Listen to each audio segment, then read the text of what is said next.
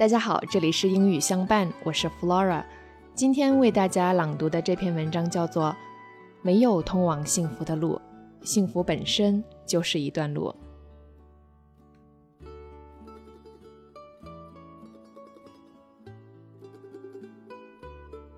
Too many people think of happiness as the ultimate goal of life.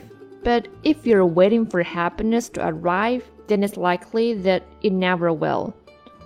You're always wanting something more, always looking forward to a time when you'll be happy.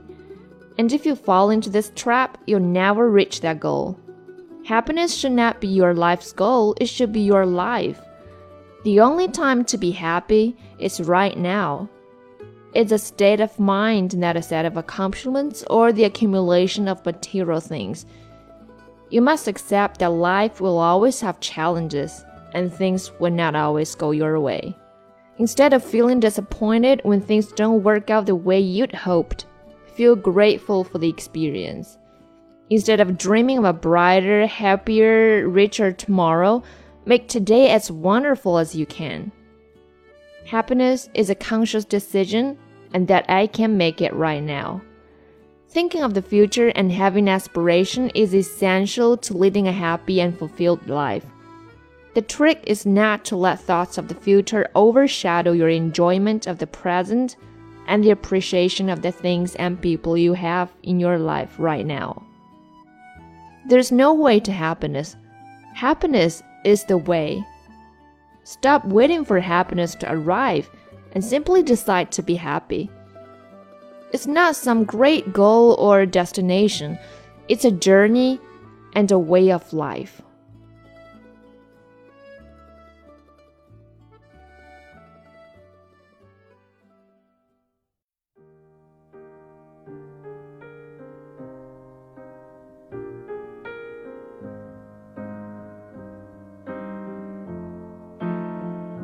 Singing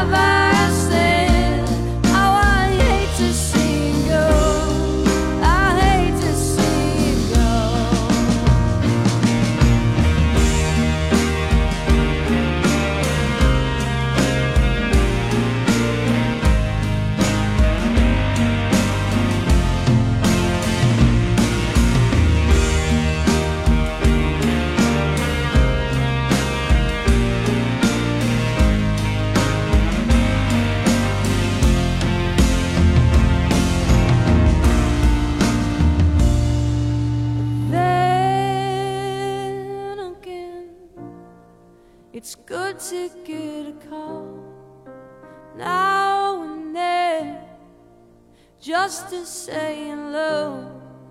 Have I said I hate to see you go? I hate to see you